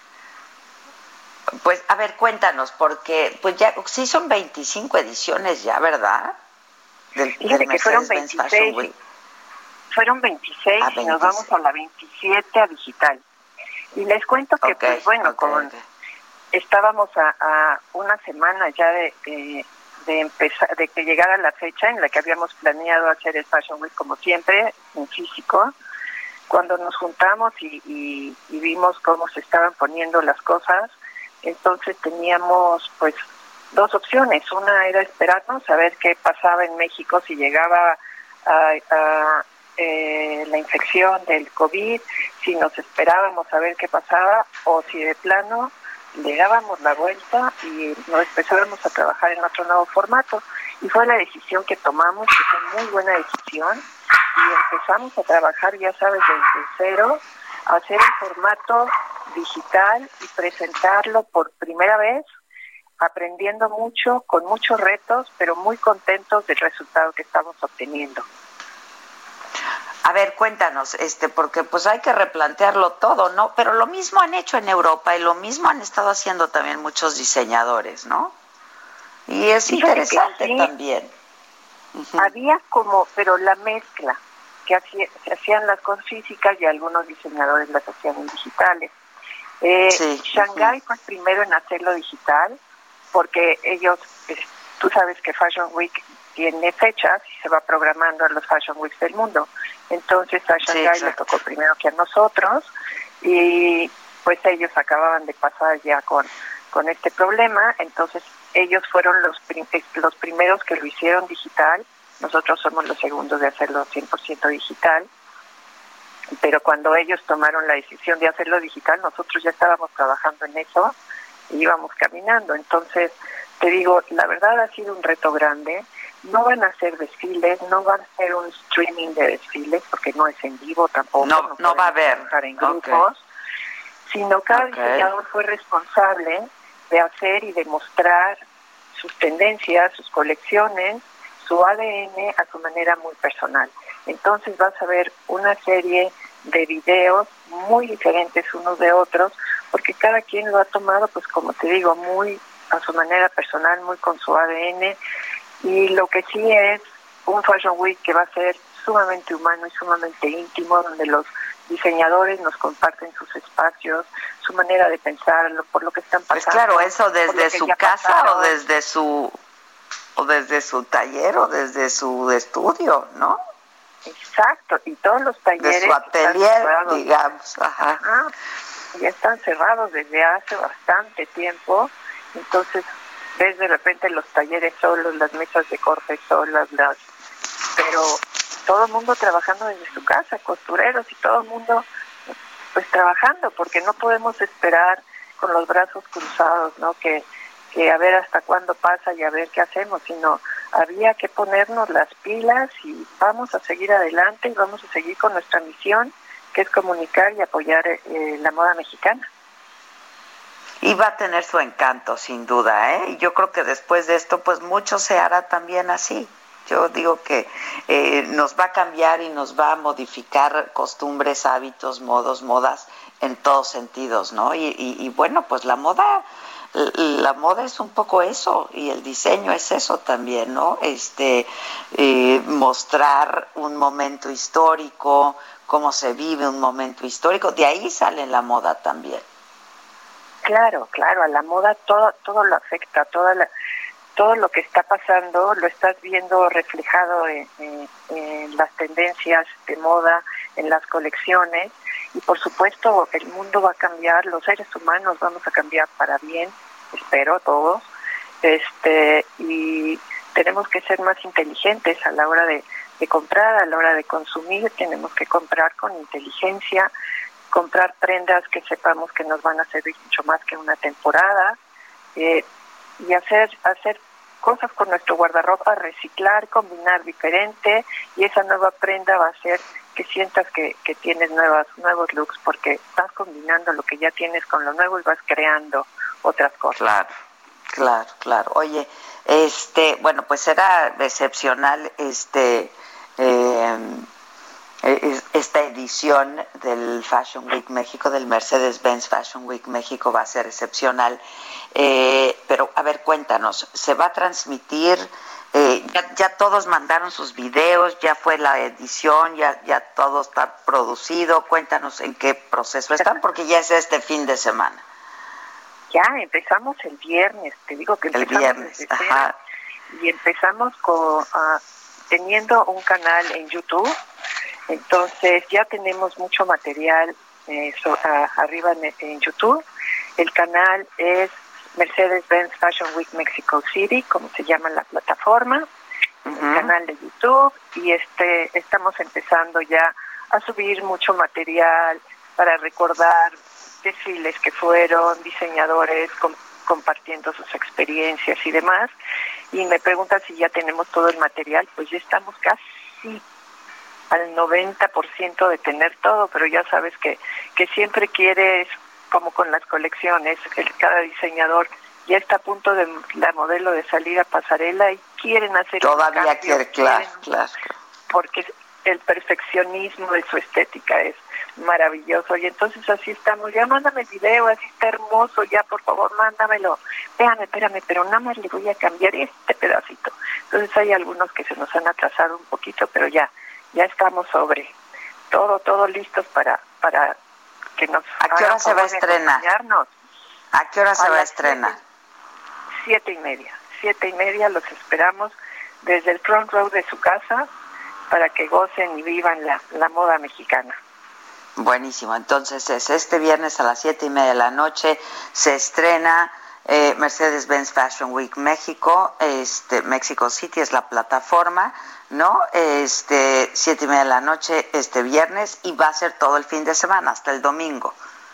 Hasta el domingo terminamos. Tres días intensos de moda y no solo moda, tenemos muchas sorpresas, vamos a tener música, tenemos muchas cosas más. ah, pues no nos lo vamos a perder y lo vamos a disfrutar mucho, Beatriz, porque además eh, pues no solamente porque nos gusta el diseño y la moda y los trapos y etcétera, sino porque es una industria millonaria que genera muchos empleos en nuestro país, ¿no? Es correcto, empleos directos y empleos indirectos. Somos muchísimos los que trabajamos para, para la industria de la moda y pues sí, tenemos que apoyar a, la economía del país y la mejor manera de, de apoyarles comprando mexicano. Entonces, vean las propuestas, las propuestas son muy buenas y apoyémonos entre todos, que es la, la manera de salir adelante. Buenísimo. La moda mexicana es digital. Próxima sede YouTube, 24, 25, 26 de abril.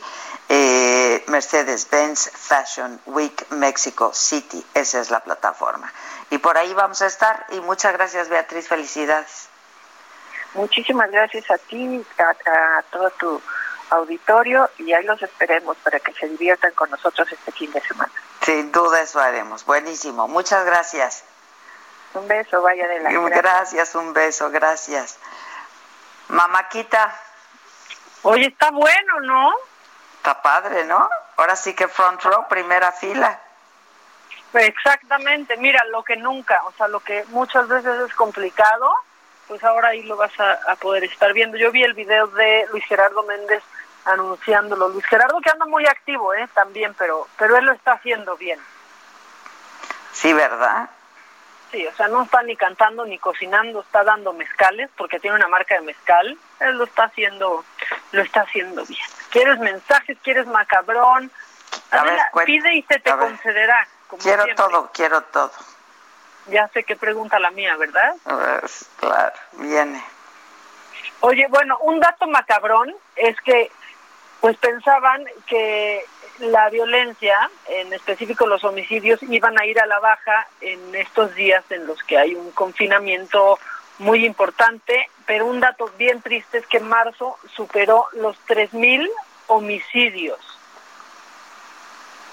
Así son los datos este, oficiales eh, del secretario ejecutivo del Sistema Nacional de Seguridad Pública, 3.078 asesinatos para ser exactos, ahí van incluidos los feminicidios, que fueron 78 víctimas eh, solo solamente en marzo. No teníamos este un mes así desde julio del 2018. Ya, solamente que no se nos olvide, ¿no? Este datito que, que ahí está. Pues sí, y que se, ahí está y que prenda todas las alarmas. ¿eh? Sí, que prenda todas las, las alarmas, porque también otra cosa que no podemos dejar que se nos pase en esta cuarentena es que tú recuerdas, Adela, que habían suspendido a los jueces que estaban vinculados en el caso de Abril Pérez Agaón, esta mujer que fue asesinada en circuito interior. Sí, sí, sí. Bueno, pues eh, ya se, se reincorporaron a sus labores eh, para poder ayudar con estas guardias por COVID-19 ellos fueron suspendidos en, en noviembre y, y, pues ahora están de regreso porque por esta situación eh, pues hay que cubrir guardias y las están aplicando durante toda esta esta emergencia. Pero pero pues ah, vamos la violencia contra las mujeres no está en cuarentena y no se nos puede olvidar lo que sucedió y cómo ellos reclasificaron este delito que le dio la libertad al ex esposo de Abril, ¿no? Y hoy él está prófugo, no sabemos en, en dónde está, pero ellos ya se reincorporaron a sus actividades y tienen chamba por ahora. Qué bueno, ok. Está macabroncísimo, ¿no? Muy, muy. Pues sí. Bueno, y tú has tenido, bueno, es que a ti, ¿para qué te pregunto eso? Porque, porque la verdad es que siempre hay una intermitencia, pero te iba a decir, ¿has tenido problemas para dormir? Claro, insomnio. Pues sí, y mucha gente lo está teniendo y creo que es uno de los temas de los que más se habla eh, con amigos o en redes. Y entonces, pues saqué algunos tips, Adela, para, o sea, este consejo les doy porque su amiga Maquita soy. Algunos tips para que sí pueda dormir la banda porque no están durmiendo nada, Adela. A ver. O sea, yo sí, y ya lo he comprobado porque yo tampoco estaba pudiendo dormir. A la cafeína y a la nicotina así del cigarrito, o sea, tienen que suspenderla desde las 6 de la tarde. Y eso también lo recomiendan los expertos, no solo no solo yo, pero porque te sobreestimula y entonces estás aceleradísimo para poder dormir. Después, otra cosa que recomiendan es no cenar o no, o sea, cenar ligero o no cenar muy pesado. Porque pues eso también luego uno se tiene que ir a dormir sentado como cachorrito claro. Adela. O sea, no se puede. Claro, claro.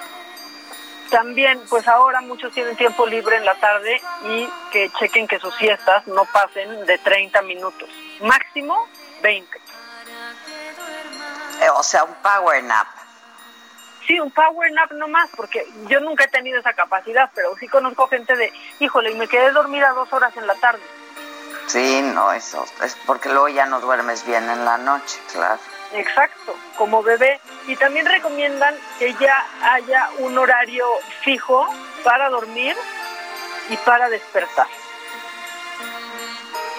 Ah, mira. O sea, Entonces, casi, casi que pongas despertador.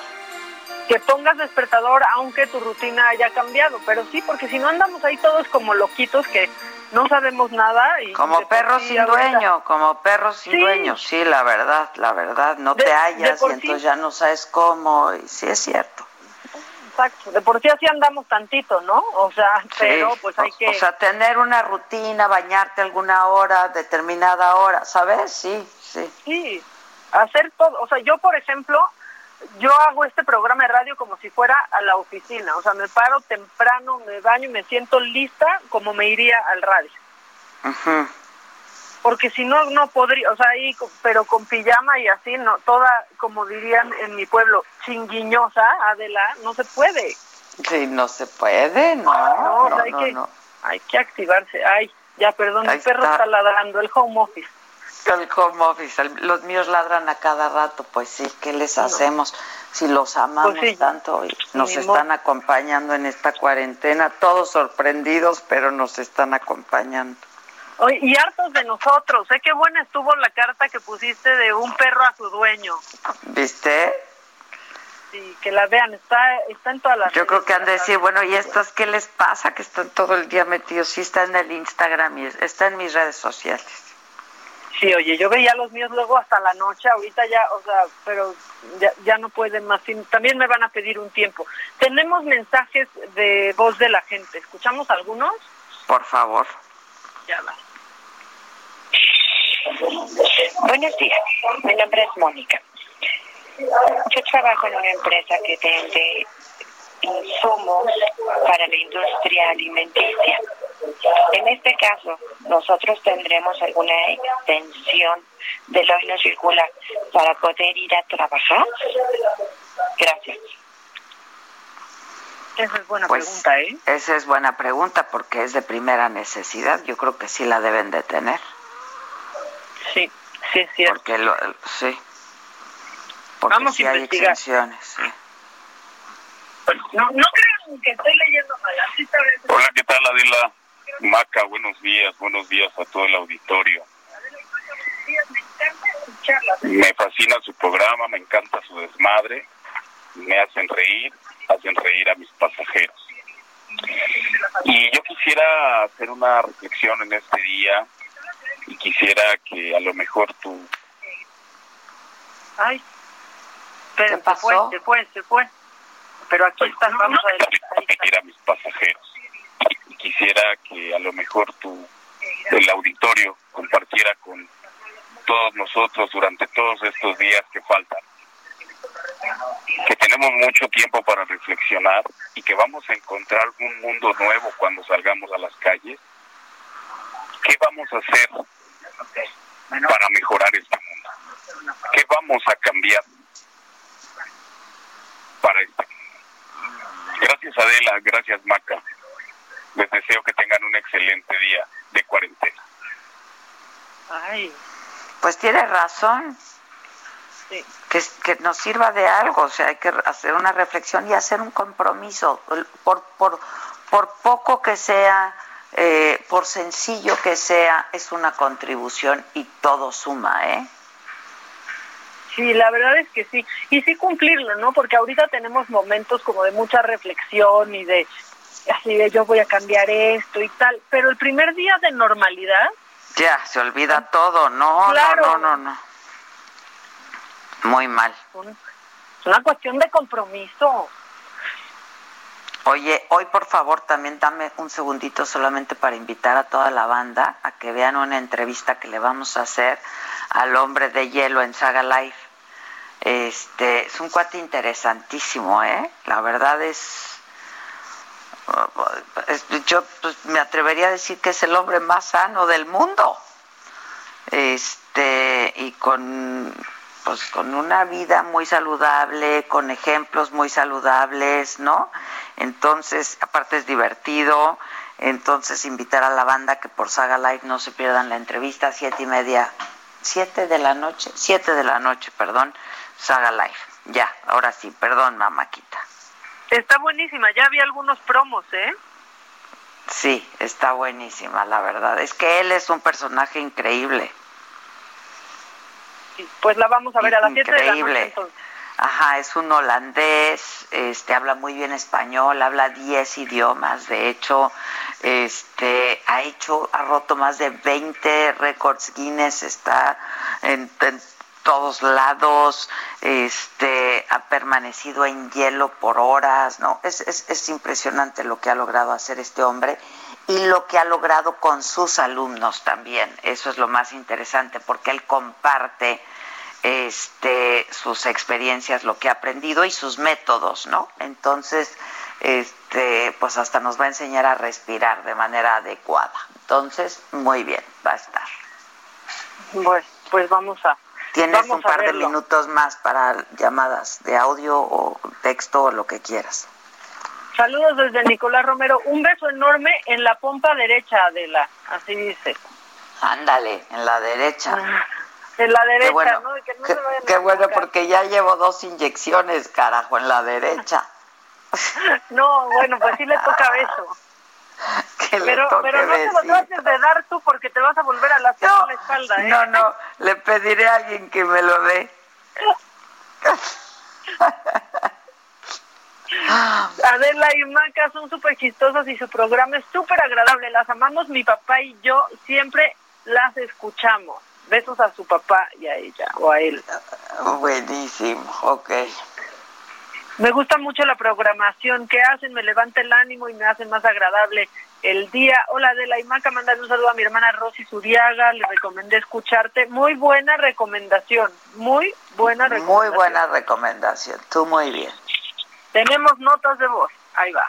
Ay, Maca, estoy escuchando como todos los días su programa, me hacen muy, muy, muy contenta mi mañana y bueno, les deseo un excelente día. Igual. En la Maca, pues lamentablemente yo tuve que salir de mi cuarentena por víveres, pero salí con todas las medidas, guantes, gorra, eh, lentes, doble cubreboca y tristemente en la esquina de, de un centro comercial los tacos y las hamburguesas, bueno, había 15, 15, 15 hombres de la policía auxiliar comiendo tacos y comiendo ahí súper, súper confinados, eh, o sea, un tache, porque ellos no nos ponen el ejemplo. Pues sí, ya me no los imagino sin la sana distancia, ¿no? Sin Susana. No, no sean, no sean mal pensadas. Hay que llevar a sus- comiendo todos para que se, acaben Ah, se vayan rápido. Se debe de estar Susana siempre ahí con ellos en medio. Sí. Ay, y que Susana llegue para quedarse, ¿eh? También. Yo ya la traje para que no se vaya nunca, ¿eh? Sí, la verdad Ya, es que muy bien Ya- por ya Susana. nos vamos a volver un poco alérgicos a, no, a estar sin Susana. Sí, sí, sí. la claro. verdad es que sí, que no se vaya Susana. ¿Qué más? Bueno, hola Adela, buenos días, muchas gracias por toda su información, adoro su programa, quiero ver si me pueden ayudar, soy una persona con obesidad y mi patrón no quiere darnos la oportunidad de pasar esta pandemia en casa y mucho menos pagarnos por ello. Él se justifica diciendo que está dado de alta como ferretería y entra en actividad esencial, diciendo que somos una empresa de artesanías, eh, publicidad y juegos de mesa. ¿Qué puedo hacer o en Mando dónde ir, lo denuncio? denunciarlo en la Profeco. Exacto. En la Profeco, porque yo oí que le iban a pedir a Sheffield que el lunes dé una lista de empresas que no están cumpliendo con sus empleados. Entonces, Exacto, van a hacer un quién es quién. Van a hacer un quién es quién de las empresas. Entonces, a la Profeco. Y si no, que nos dé a nosotros los datos y nosotros lo hacemos por ella. Exacto. Exacto, que mucha gente se está quejando, por ejemplo, bueno, empleados de Electra y así que siguen abiertos y lo que dicen es que porque hay bancos adentro y eso es actividad esencial. Pero, por ejemplo, hay otras tiendas, este, no, estas del búho, que tienen farmacia adentro y ellas no deben de cerrar, pero todo lo demás está cerrado y no hay empleados. Está cerrado, solamente venden medicamentos, claro. Exactamente, y así debería de ser, solo abierto el banco. Sí, bueno, mamáquita, pues gracias, ¿eh? Gracias a ti. Te quiero mucho, gracias. Los quiero mucho a todos ahí en la cabina, a quienes siguen ahí, muchas gracias. A todos quienes hacen posible esta transmisión.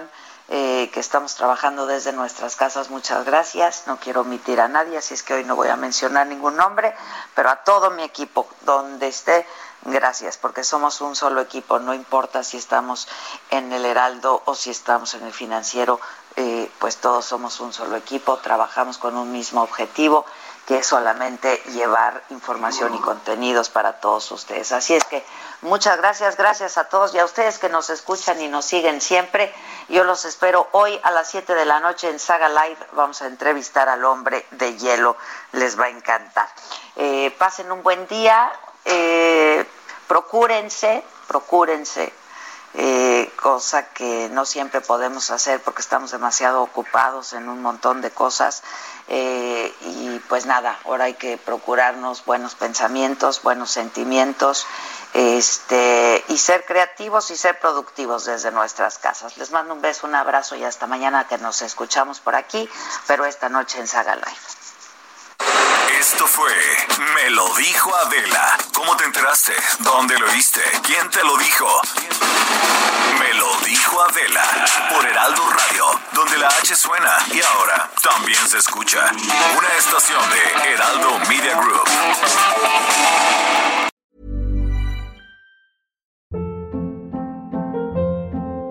Hold up. What was that? Boring. No flavor. That was as bad as those leftovers you ate all week. Kiki Palmer here, and it's time to say hello to something fresh and guilt-free. Hello Fresh. Jazz up dinner with pecan-crusted chicken or garlic butter shrimp scampi. Now that's music to my mouth. Hello Fresh. Let's get this dinner party started. Discover all the delicious possibilities at hellofresh.com.